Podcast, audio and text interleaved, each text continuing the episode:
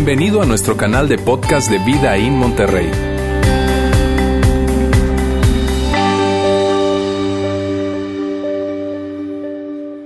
Buenos días, ¿cómo están?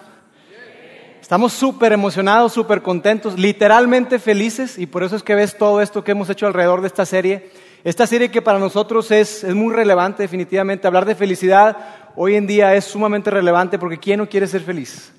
Que alguien que levante la mano que no quiere ser feliz. Todos queremos ser felices, es la realidad. Y, y mira, yo creo que, que, esta serie en la cual tenemos unas altas expectativas, yo creo que hay una manera muy, muy relevante de iniciarla y es haciéndonos una pregunta. Porque este título, Lo que te hace feliz, lo podemos poner también en, en forma de pregunta. Puede ser una afirmación, una pregunta. Y lo ponemos en forma de pregunta y es haciéndonos esto. ¿Qué es lo que te hace feliz? ¿Qué es eso que te hace feliz? ¿Te has hecho esa pregunta? ¿Qué te hace feliz? Porque como te digo, el título de esta serie puede ser una, una pregunta como esta, puede ser una afirmación o incluso una promesa. Sí, una promesa.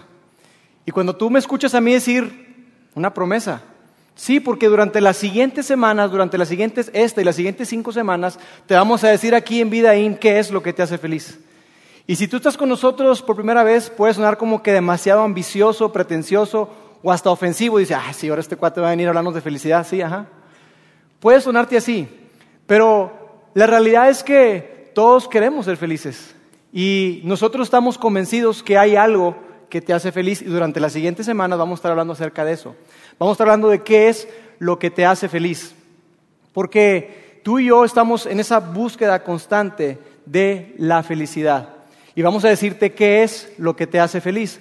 Ahora, muchos de los que están acá, o algunos de los que están acá, quizá puedan decir, mira, la realidad es que yo no sé qué es lo que me hace feliz. Y hay un grupo de personas aquí que estoy seguro que no saben qué es lo que los hace felices. Y por eso es que, es relevante el tema, pero tú te puedes dar cuenta si tú estás en esa categoría de que no sabes qué es lo que te hace feliz pensando en esto. Si tú eres de esas personas que está luchando constantemente, luchando constantemente por, por ser feliz, estás esforzándote, estás eh, eh, dando el kilo, como decimos, ¿no? el esfuerzo si tú estás en esa situación, que estás constantemente luchando, luchando, luchando, buscando por ser feliz, es muy probable que tú realmente no sepas qué es lo que te hace feliz. Es probable que tú no sepas qué es lo que te hace feliz, porque la realidad es que eh, que yo venga y te diga, te prometo o asumo que te voy a decir durante las siguientes semanas qué es lo que te hace feliz, es muy pretencioso, pero yo quiero que tú por favor entiendas algo. Que yo venga acá y te diga eso no es nuevo. No es nuevo porque todos los días, cuando tú prendes la televisión, cuando tú abres una revista, cuando tú estás navegando por internet, hay personas que tú no conoces tampoco, personas que jamás has visto, lugares que no has visitado, pero desde ese lugar ellos te están diciendo qué te hace feliz. Ellos te están diciendo, mira, tú necesitas tener esta cosa, tú necesitas comprar esto otro. Y, y tú y yo hemos caído en esa trampa. Tú y yo hemos caído en la trampa de pensar que, que hay algo ahí escondido que nos hace felices. Y entonces decimos, oye, si yo tuviera ese cuerpo, si yo tuviera esa casa, si yo viajara y tuviera ese tipo de vacaciones, si yo hiciera eso, entonces yo me sentiría bien conmigo mismo y yo sería feliz.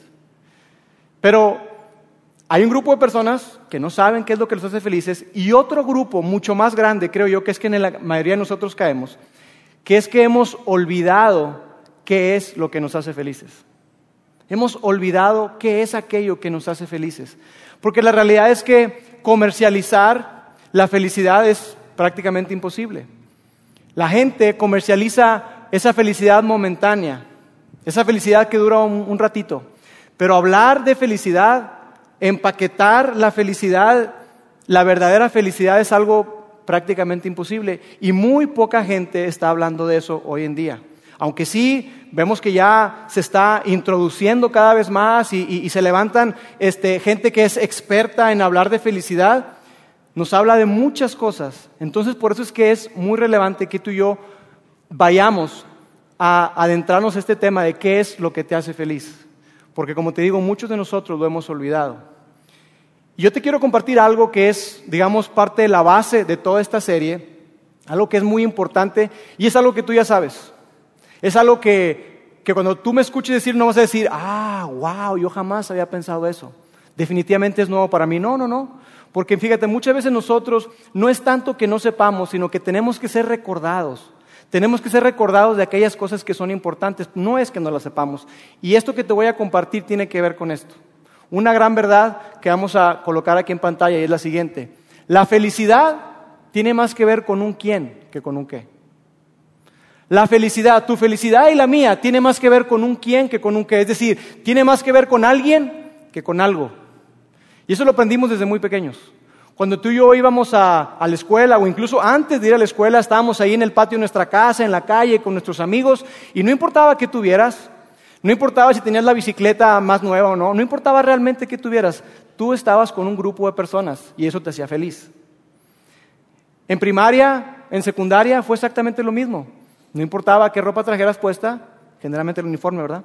Pero no importaba qué ropa trajeras puesta o en qué lugar estabas, siempre y cuando tú tuvieras ese grupo de personas, ese alguien, ese quién cerca de ti. Y con eso te bastaba. Después en preparatoria la cosa se empieza como que a complicar un poco más, ¿verdad? Y en universidad también se empieza a complicar un poco más. Pero si lo piensas bien, al final de la jornada, al final de todo, realmente lo que importa es que tú tengas un grupo, un grupo de personas en el cual tú te sientes parte. Y cuando estás en esa edad de adolescencia, ¿no es cierto que importa mucho qué grupo estás? Porque tú quieres formar parte de ese lugar, tú quieres formar parte de ese grupo, de, ese círculo de personas. Entonces la felicidad está asociada con quién y no con qué. Otra manera de decirlo, que lo podemos entender, es que la felicidad siempre está asociada con alguien más, está conectada con alguien más. Tú y yo necesitamos estar en el contexto de las relaciones. Tú y yo fuimos creados para estar en relaciones. Entonces, la felicidad no solamente tiene que ver con quién, sino con un qué. Porque cuando, cuando pensamos que la felicidad está basada en un qué, en un algo, la felicidad del qué te va a llevar, y lo vamos a colocar acá, te va a llevar al qué más. La felicidad del qué, piénsalo, la felicidad del qué te va a llevar a qué más. ¿Qué cosa más necesito? ¿Qué necesito tener hoy? ¿Qué es eso que yo necesito tener? ¿Qué es eso que necesito lograr? ¿Qué es eso que me hace feliz? Y si fuera, si fuera así, si fuera la felicidad estuviera basada en el qué, sería muy sencillo, porque no importaría cómo me trates, cómo me hables o lo que pienses de mí.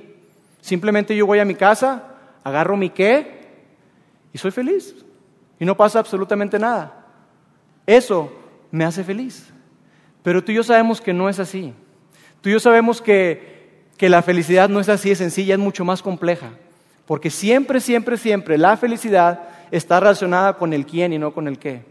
Tiene que ver con alguien y no con algo. Y por eso es importante que hablemos de la felicidad. Por eso es importante que yo entendamos cuál es la base de la felicidad. Ahora, quiero decirte que, en esta serie, hoy, el día de hoy, apenas estamos arrancando. Es, digamos, la introducción. Y, como decía Fernando al principio, lo que vamos a hacer es que lo vamos a estar desmenuzando, vamos a estar hablando de diferentes ángulos, de diferentes perspectivas, pero vamos a ir eh, hablando de la felicidad en todos los términos, de tal manera que tú y yo podamos entender qué es eso que nos hace felices. Y si lo piensas, siempre tiene que ver con alguien y no con algo. Quiero presentarte algunas evidencias de esto. Quiero presentarte algunas evidencias de que, de que la felicidad está conectada, está asociada con alguien más y que la felicidad basada en el qué siempre lleva a qué más. Quiero presentarte algo. Y la primera evidencia es algo que yo le he llamado el síndrome misionero. El síndrome misionero. ¿Cuántos de aquí alguna vez han ido a un viaje misionero o se han ido de misiones? Levanten la mano. Ok, un buen número de personas han ido a viajes misioneros. Si tú has ido de viaje de misiones, tú entiendes perfectamente lo que quiero decirte.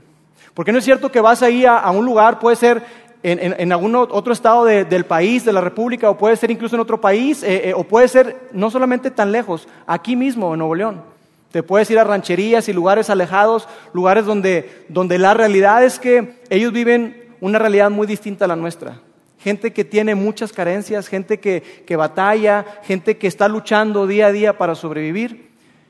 Y tú te haces una pregunta. Cuando pasas varios días ahí o estás varios momentos ahí, tú llegas, los ves ves a los niños jugando, ves a la gente tejiendo o haciendo alguna cosa, una vida muy, pero muy tranquila. Y hay una pregunta que automáticamente se nos viene a nuestra mente y es esta. ¿Cómo puede esa gente estar tan feliz si no tiene nada? ¿Cómo es posible que esas personas que no tienen literalmente nada estén tan contentas, estén gozosas, estén plenas? ¿Qué es lo que ocurre? Mira, yo recuerdo una ocasión que yo fui a, un viaje misionero al estado de San Luis Potosí con una tribu indígena llamada Pame. Ellos hablan su, propio dialecto, su idioma, como en náhuatl, así. Ellos hablan el Pame. Y estuvimos ahí varios días eh, y yo recuerdo que fue impresionante todo lo que vivimos ahí unos zancudos enormes, no había agua, había que recorrer bastante para poder llegar y, cargar agua. A mí me agarraron de burro y yo era el que cargaba el agua, ¿verdad? Para todo el grupo. Este, y yo recuerdo que estando ahí, yo veía a la gente, yo veía a los niños jugar básquetbol descalzos, yo veía a los niños jugar voleibol sin nada. Y estaban contentos y, se reían y bromeaban y, pasaban y te veían así como que, ¿tú qué onda? Este, yo veía algo ahí y decía, oye, esta gente vive feliz, vive plena. Pero algo que me impactó mucho fue, al final, ya cuando nos íbamos a despedir, uno de los líderes de ese lugar nos llama y nos dice, oye, ¿sabes qué? Yo quiero que, pues agradecerles todo lo que han hecho y los quiero invitar a mi casa. Llegamos a su casa y era un tejabán, un tejabancito así de, cartón y, el techo mal de lámina, este, el piso de tierra. Y yo recuerdo que, estando ahí ese hombre dijo, yo quisiera orar por ustedes, yo quisiera agradecer a Dios por ustedes. Y él empezó a orar. Y la manera en que él comenzó nunca se me va a olvidar porque dijo, Padre Dios, yo te quiero dar tantas gracias porque tú eres tan bueno. Nos has dado tantas cosas, nos has dado mucho más de lo que necesitamos y merecemos. Y yo estaba ahí escuchando y yo como que abrí el ojo. ¿En serio? De verdad, yo tendría unos 18, 20 años. Me impactó. Me impactó el corazón agradecido de esa persona. Me impactó ver que viven vidas plenas, vidas abundantes y es gente que no tiene nada. Y tú y yo muchas veces tenemos todo, todo, y no vivimos vidas felices. ¿Por qué? Porque la felicidad está relacionada con alguien, no con algo. Esa es la primera evidencia que yo quiero presentarte. Otra evidencia eh, con respecto a que, a que la felicidad está asociada con alguien tiene que ver con, con las relaciones. Si tú eh, eres padre, ¿cuántos de aquí son padres? Bastantes, ok, fíjense. Si tú y yo somos padres, tú me entiendes perfectamente. Los que somos padres sabemos esto. Tú no puedes ser feliz si tu hijo no está feliz. Tú eres tan feliz como lo sea tu hijo más infeliz. Es decir, tú puedes recibir la mejor noticia que, recibiste un ascenso o lo que tú quieras, te ganaste la lotería o lo que sea, pero si tú tienes un hijo en depresión, si tú tienes un hijo que no está disfrutando la vida, tú no puedes ser feliz. No hay manera de que tú seas feliz, a menos que seas una persona muy egoísta. En el matrimonio ocurre lo mismo. Esposos, ¿no es cierto que somos tan felices como es nuestra esposa? Y cuando la esposa no está feliz, cuando mamá no está feliz, nadie en la casa está feliz, ¿no es cierto? Está asociado. De hecho, cuando las mamás, las esposas no tienen ayuda doméstica, híjole, sube el nivel de tensión, las cosas se ponen difíciles, pero cuando esa ayuda doméstica llega, decimos, llegó la felicidad del hogar, ¿no es cierto? Si la esposa está contenta, nosotros estamos contentos. Y aunque esto parezca algo gracioso, la realidad es que así es. Y mira, con mucho respeto yo quiero decir algo, algo que, que, es sensible, pero que llega al corazón de esto que te quiero decir. Si tú eres una pareja o conoces a una pareja o estuviste en una situación de infertilidad, tú sabes a qué me refiero. Tú has estado luchando y tú has estado anhelando tener un hijo, pero no has podido. De alguna manera, eso te ha pegado en tu felicidad. Te ha pegado. De alguna manera tú dices, oye, ¿sabes qué? Es que yo anhelo, yo quiero traer a alguien a mi vida, yo quiero traer a, ese quien a mi vida, porque yo quiero amarlo. Y te pega, te pega en el nivel, en el nivel de felicidad. Así ocurre, así ocurre, aunque es algo muy sensible, pero estarás de acuerdo conmigo con eso. Y aquellas personas que han estado batallando con infertilidad, no importa qué tengan, no importa qué manejen, no importa qué casa tienen, no importa los viajes que hagan, esa persona está luchando y se siente que no está su felicidad completa, porque la felicidad está asociada siempre con alguien y no con algo. Está asociada con un quién y no con un qué.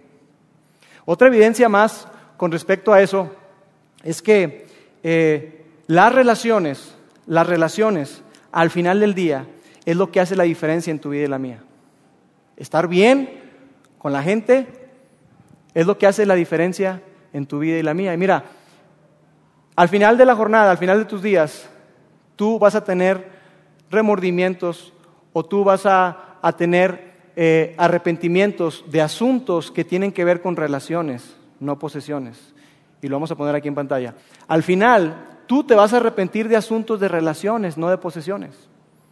Es decir, cuando llegue el final de tu, de tu vida, cuando ya estés a punto de estirar la pata, como decimos, tú te vas a arrepentir, no vas a estar ahí en el hecho y vas a decir, Oye, ¿cómo no compré ese terreno, hombre? Ay, se me fue. Oye, ese coche, ¿cómo no manejé ese coche? Qué mal, hombre. De verdad, qué lástima. Yo debía haber sido más intencional para manejar ese coche. Tú no haces eso. Tú y yo al final de nuestra vida vamos a hacer las paces con alguien, no con algo. Mujeres, cuando estés en el hospital, ahí, quizá con tu familia y todo, Tú no vas a estar ahí y decir, hijos, hijos, vengan, esposo querido, ven. Tráiganme mis bolsas, ¿no? Tráiganme mis zapatos. Quiero tener un tiempo a solas con mis bolsas y mis zapatos. Tú no vas a hacer eso. Tú no vas a hacer eso. Hombres, tú no le vas a pedir a la enfermera, enfermera, por favor, venga, lléveme en la silla de ruedas. Quiero que me lleve al estacionamiento porque quiero admirar los coches. Quiero estar a solas con mi coche. Quiero que me lleve al estadio porque ahí es donde yo voy a encontrar Tú no haces las paces con algo, tú haces las paces con alguien. La felicidad siempre, siempre, siempre está conectada con las relaciones. Ahora, quizá alguien me escuche decir eso y diga, no, ¿sabes qué, Lauro? La verdad es que yo no pienso así. Yo no pienso igual que tú. Yo objeto a eso que tú estás diciendo. Es más, ¿sabes qué? Yo te puedo decir categóricamente, yo no necesito a nadie para ser feliz. Yo no necesito a nadie para ser feliz. Yo puedo ser feliz solo. Yo y yo somos mayoría. Así que yo no necesito a nadie para ser feliz. Y puede que tú pienses, puede que tú pienses de esa manera. Pero mira, si tú piensas así, si tú caes en esa categoría de personas que dicen yo no necesito a nadie, yo soy una isla, yo soy una roca, yo puedo solo. Si tú piensas de esa manera, puede que tú caigas en dos grupos de personas. El primer grupo es aquellas personas que que de alguna manera tienen demasiadas relaciones. Es una persona que, que no extraña las relaciones porque, porque le son comunes. Ha estado en un, en un círculo, en un ámbito donde hay aceptación, donde hay amistad, donde hay pertenencia. Entonces, para ti es fácil decir, yo no necesito a nadie. Yo soy feliz yo solo. Porque tú tienes abundancia de eso. Generalmente de aquello que tenemos abundancia pensamos que no necesitamos. Por ejemplo, una persona que tiene abundancia de comida dice, no, no necesito comida, yo no, yo no, yo no batallo con eso. Porque tienes abundancia de comida, pero pregúntale a una persona que está luchando y que se, duerme con dolor en el estómago porque no puede comer. A ver si te va a decir lo mismo. Por supuesto que no. Entonces tú puedes caer en esa categoría de personas que dicen, no, mira, yo no necesito a nadie. ¿Por qué? Porque tú tienes suficientes relaciones. Por otro lado, puede ser que tú seas eh, el otro grupo de personas donde tú lo que ocurre es que tú no has logrado superar ese aislamiento o esa soledad.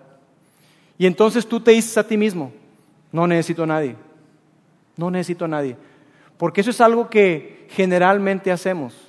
Y de hecho quiero colocar una frase acá que dice lo siguiente, que dice que nosotros cuando no podemos tener lo que queremos, nos decimos a nosotros mismos que realmente no lo necesitamos. ¿Te ha pasado eso? Tú quieres algo y no lo puedes obtener y dices, no, como quiera ni quería. No, no, la verdad no lo quería. O no, ¿sabes qué? La verdad es que no lo necesito, no lo quiero. Pero ese es un mecanismo de autodefensa. La gente que es psicóloga sabe esto, que es una manera de tú levantar una barrera para evadir algo que te duele, que te duele mucho. Y yo quiero decirte que si tú caes en esa categoría, yo te voy a invitar que tú por favor puedas venir al resto de la serie, por favor, que puedas venir al resto de la serie porque esta serie te va a ayudar a entender muchas cosas, nos va a ayudar a entender muchas cosas con respecto a la felicidad. Porque cuando una persona piensa eso con respecto a las relaciones, la realidad es que está privando a otros de su amistad, está privando a otros de su compañía, está privando a otros de, todos esos dones, talentos, habilidades que Dios le dio, porque tú y yo fuimos diseñados para vivir en comunidad.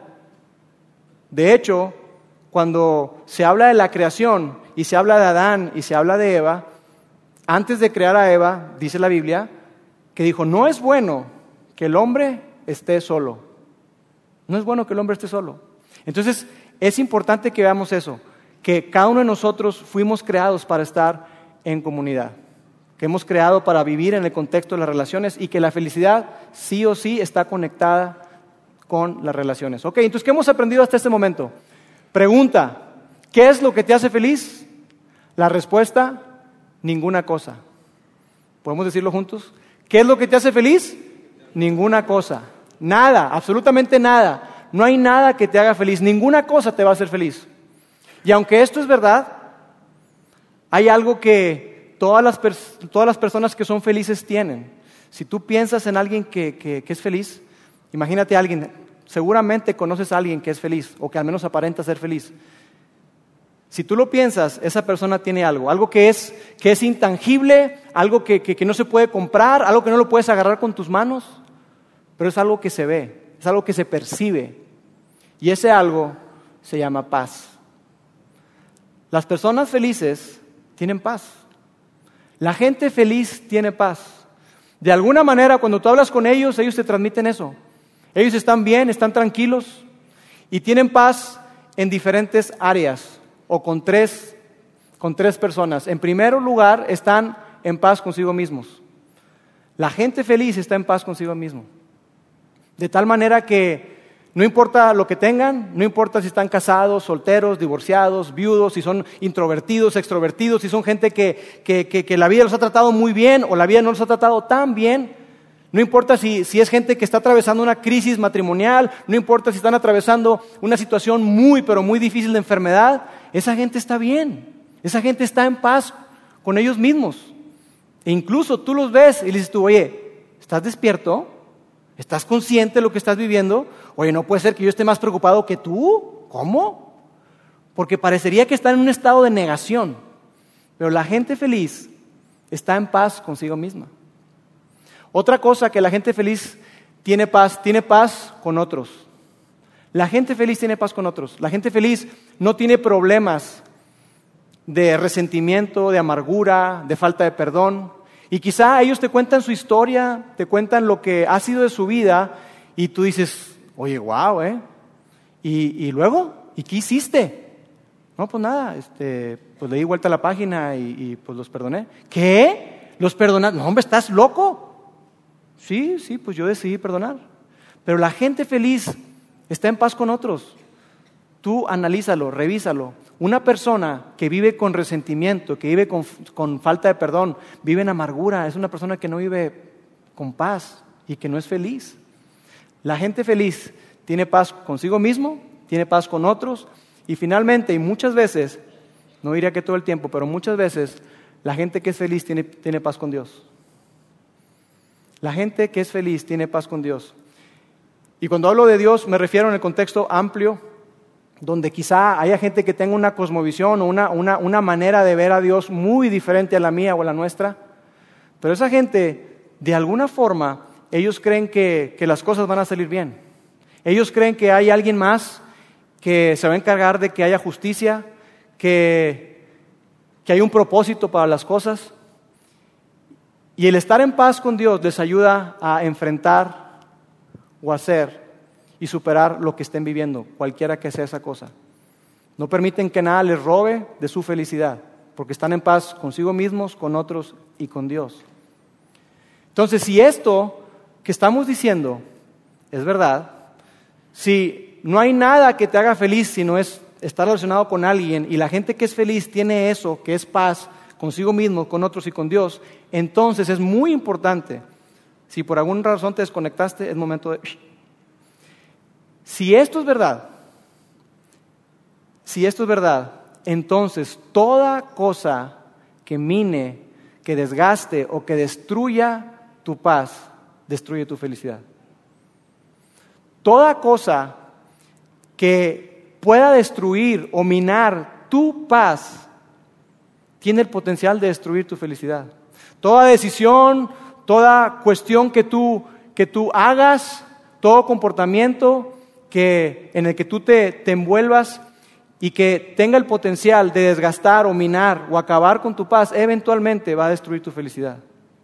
Y yo estoy seguro que si tú piensas en aquello de lo que más te arrepientes, aquello que tú dijeras, mira, yo quisiera regresar el tiempo, quisiera regresar el tiempo y, y volver a hacerlo o no hacerlo, estoy seguro que ese arrepentimiento grande que puedas tener tuvo que ver con algo que tú hiciste que le pegó a tu paz contigo mismo, con otros o con Dios.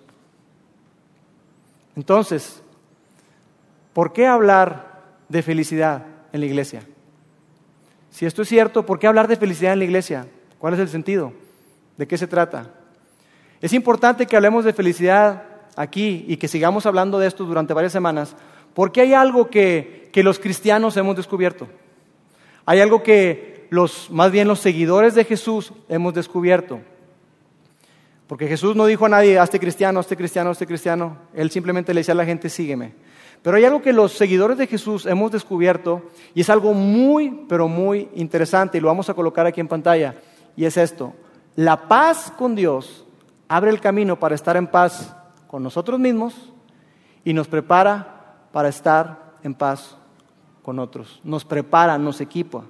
La paz con Dios abre el camino, allana el camino para estar en paz con nosotros mismos y nos da la capacidad nos prepara, nos equipa para estar en paz con otras personas.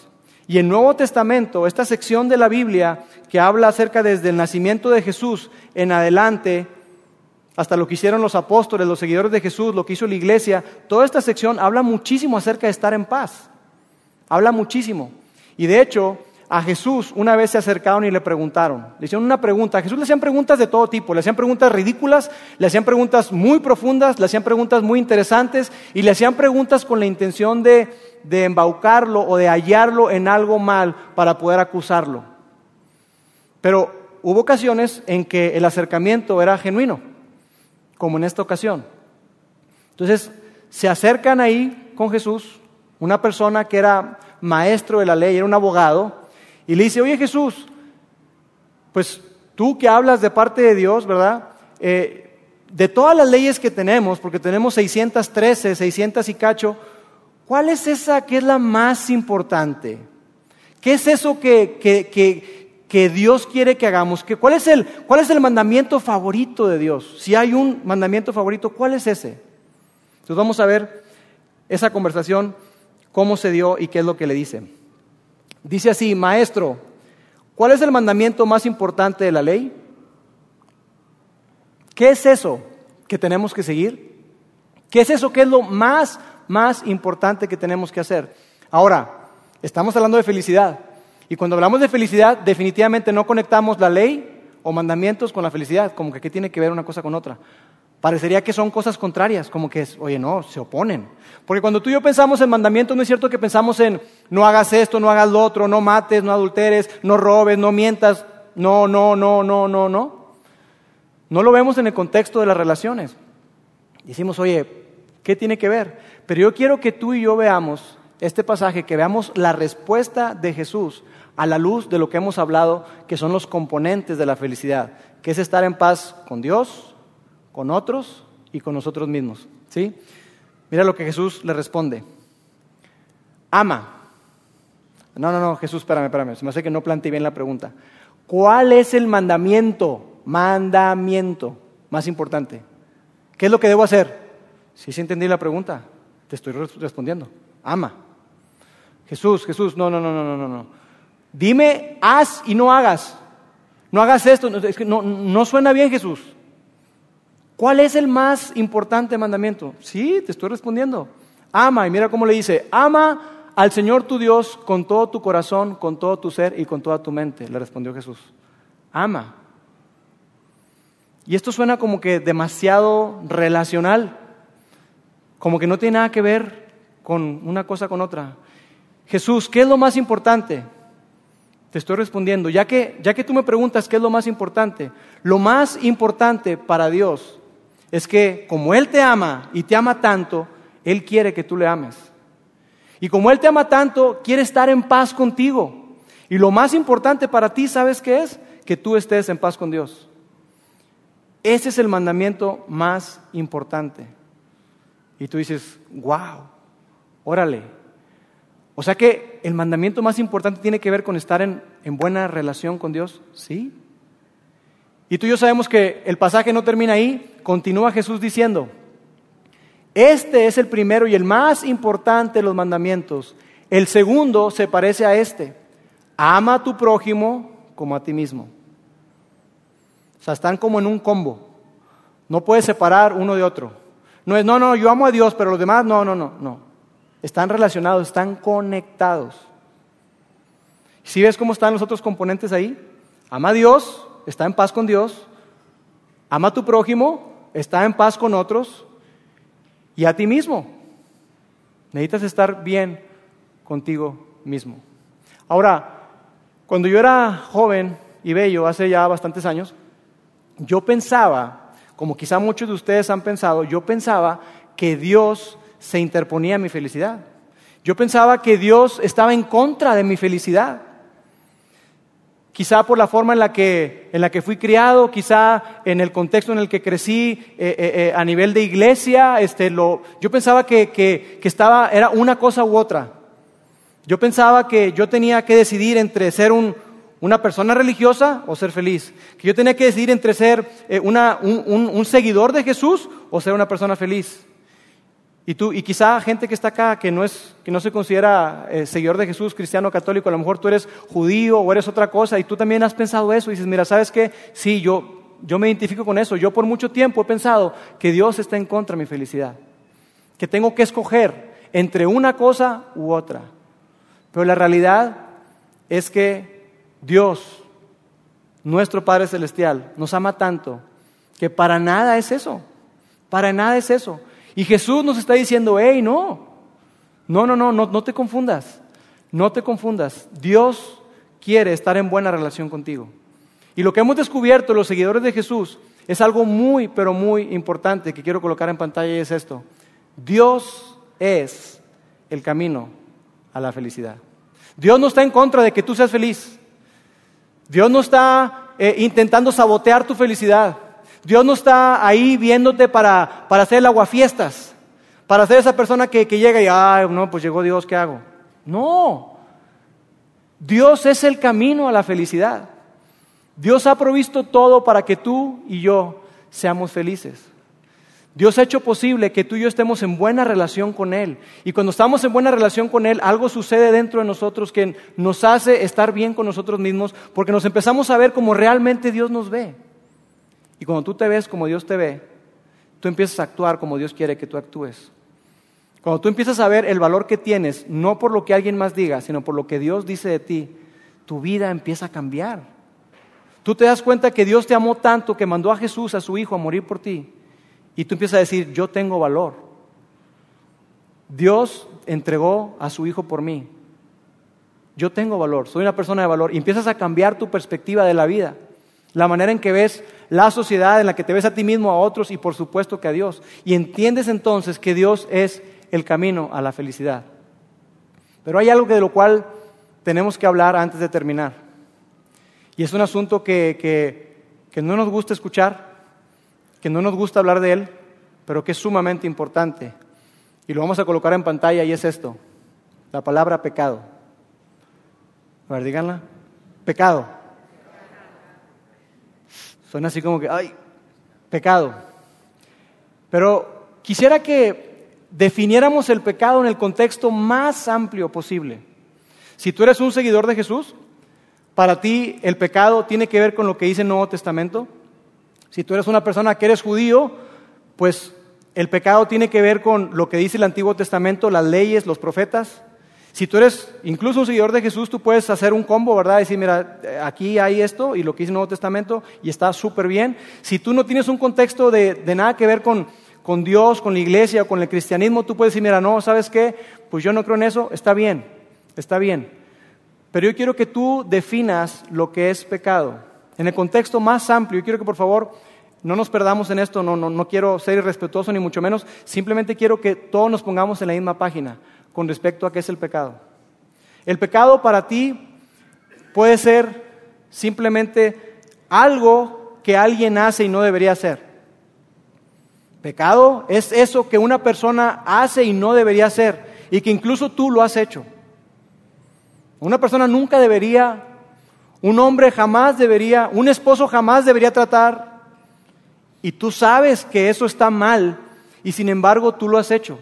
Tú has quebrado tu propio estándar. Entonces definamos pecado así, como algo que tú sabes que no se debe hacer.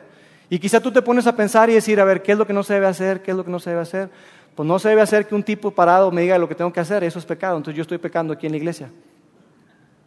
Sea como sea, sea como tú lo quieras definir, el pecado significa errar, significa fallar al blanco, significa no llegar al estándar. Y si somos honestos, tú y yo hemos fallado al estándar de Dios, hemos fallado a lo que dice Dios con respecto al pecado y si tú no crees en eso, al menos estás consciente de que tú tienes tu propio estándar y aún en eso tú has quedado corto, tú has fallado.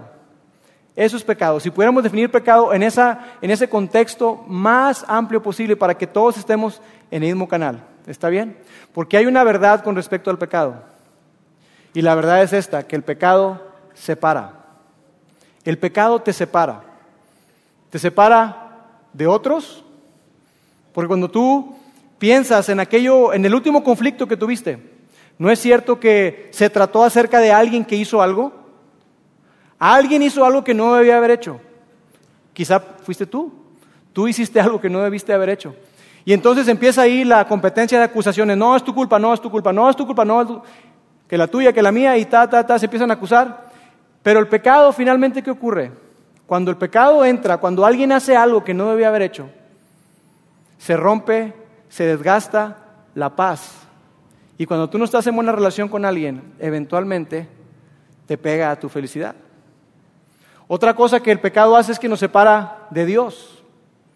El pecado nos separa de Dios. Y yo quiero explicar esto de una manera muy sencilla porque, porque hablar acerca de esto ha sido interpretado de muchas formas, pero yo quiero interpretarlo de una manera muy sencilla. Mira, cuando hablamos de que el pecado nos separa de Dios, tiene que ver con lo siguiente con que si tú pecas contra alguien, tú no puedes estar en buena relación con Dios. Cuando tú pecas contra otros, tú no puedes estar en buena relación con Dios.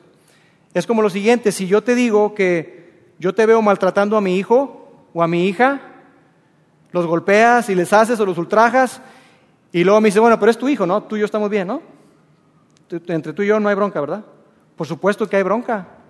Si tú estás maltratando a mi hijo o a mi hija, a mis hijas, tú me estás maltratando a mí. Si tú maltratas a alguien que Dios ama, tú estás maltratando a Dios. Tú estás pecando contra Dios. Entonces no existe esa cosa como que yo estoy bien con Dios, los demás no, no me importa. No, porque tú y yo hemos escuchado, quizá muchos de los que estamos acá hemos escuchado un versículo, un texto, que dice, porque de tal manera amó Dios a la gente de iglesia. No. Porque de tal manera amó Dios a la gente buena. No. Porque de tal manera amó Dios al mundo, a todos. Dios amó al mundo, Dios ama a todos. Entonces tú no puedes estar bien con Dios si estás en conflicto con alguien más. Por eso es tan importante que veamos que tenemos que estar en paz con Dios, con otros y con nosotros mismos, pero que el pecado nos separa de otros, nos separa de Dios y por último, y esto lo vamos a ver en toda una semana, todo un mensaje va a tratar acerca de eso, el pecado nos separa de ti mismo, te separa de ti mismo. Tú no puedes estar bien, tu salud emocional no puede estar bien si tú no estás bien contigo mismo. Y quizá tú te identifiques con una frase que vamos a colocar acá, que es esta, si yo llegara, a, y ponle ahí en esa raya lo que tú quieras, no hombre, mira, si yo llegara, a, yo no podría vivir conmigo mismo. Yo podré ser esto, lo otro, pero si yo llegara a ser, yo no podría estar en paz conmigo mismo. El pecado separa. El pecado te separa de aquello para lo cual Dios te diseñó. El pecado te separa de aquello que es lo más importante para Dios. Y otra cosa que el pecado hace es que el pecado se para sustituyendo. Sustituye lo inmediato por lo mejor, sustituye la mentira por la verdad, sustituye el placer por la intimidad. El pecado sustituye, sustituye, sustituye. Y en ese sentido, el pecado promete algo que no puede cumplir. El pecado promete una falsa felicidad, una felicidad que no puede cumplir. Por eso decimos que el pecado no es tu amigo. El pecado no es tu amigo. Y es por eso que tenemos que abordar el asunto del pecado. Si tú y yo queremos vivir vidas felices. Hay un texto más que quiero compartirte, con eso terminamos, que está en, en la carta que escribió un hombre llamado Santiago, que fue el hermano de Jesús. Y Santiago eh, en un principio no creía en él. En un principio no creía en Jesús, pero después se convirtió en uno de sus más fieles seguidores. Porque Santiago, su hermano, lo vio morir y lo vio resucitar. Y él escribió una, una carta eh, a un grupo de personas y quiero que veamos, no te voy a dar mucho contexto, pero simplemente quiero que veamos qué fue lo que él escribió y dice así. De esos deseos, de los malos deseos, de la tentación, nacen los actos pecaminosos y el pecado cuando se deja crecer, da a luz la muerte. Tú y yo somos testigos de esto. Cuando en una relación introducimos, dice ahí que nace un acto pecaminoso. Un pecado chiquito, un bebito pecado. Ay, cochita. Y metemos una mentirita a la relación. Y esa mentira, ahí está, y lo tengo, lo tengo oscuro. Es más, hasta tengo mi, mi pantalla negra para que nadie pueda ver y tengo todo con clave, pero hay un, hay un secreto que yo tengo.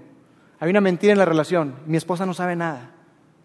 Si yo introduzco eso a la relación, eventualmente con el tiempo, dice ahí que ese pecado que nació pequeñito y que tú lo tuviste ahí, te estuviste entreteniendo con él y dijiste, no, no pasa nada, está chiquito, es un bebito. Crece, madura y una vez que madura, dice que da a luz la muerte. Da a luz la muerte. El pecado separa, el pecado destruye y el pecado mata las relaciones. Por eso es tan importante abordar este asunto del pecado. ¿Por qué? Porque estamos diciendo que la felicidad tiene que ver con alguien, no con algo.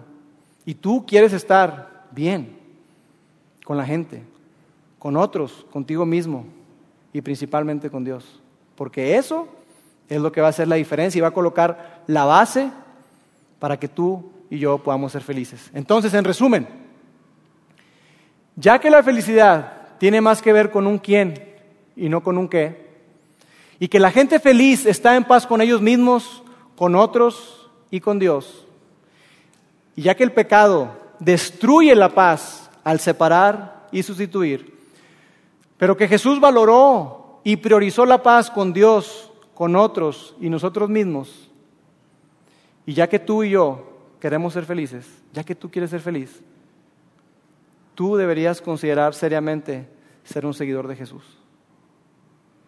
Tú y yo deberíamos considerar seriamente ser seguidores de Jesús. Y si tú dices, no, espérame, yo todavía no estoy listo. Bien, al menos tú deberías considerar venir a la segunda parte de lo que te hace feliz. Te aseguro que estarás feliz de haber venido. Permíteme orar. Dios, gracias porque tú anhelas, tú quieres que cada uno de nosotros seamos felices, que vivamos vidas plenas, veamos vidas donde podamos disfrutar cada día con la persona que está a nuestro alrededor, con nuestros hijos, con nuestra esposa, con nuestra familia, Señor. Gracias porque tú has provisto el camino y que estando en paz contigo, nos das las herramientas, nos equipas, nos preparas para estar en paz con otros y con nosotros mismos. Padre, ayúdanos, ayúdanos a entender que tú eres el camino de la felicidad y que nuestra felicidad está conectada siempre con alguien. Sí, con otras personas, pero principalmente contigo. Te amamos Dios en el nombre de Jesús. Amén. Amigos, arrancamos así esta primera parte. Los invito a que vengan la próxima semana, traigan a algún amigo, que pasen una feliz semana. Dios les bendiga.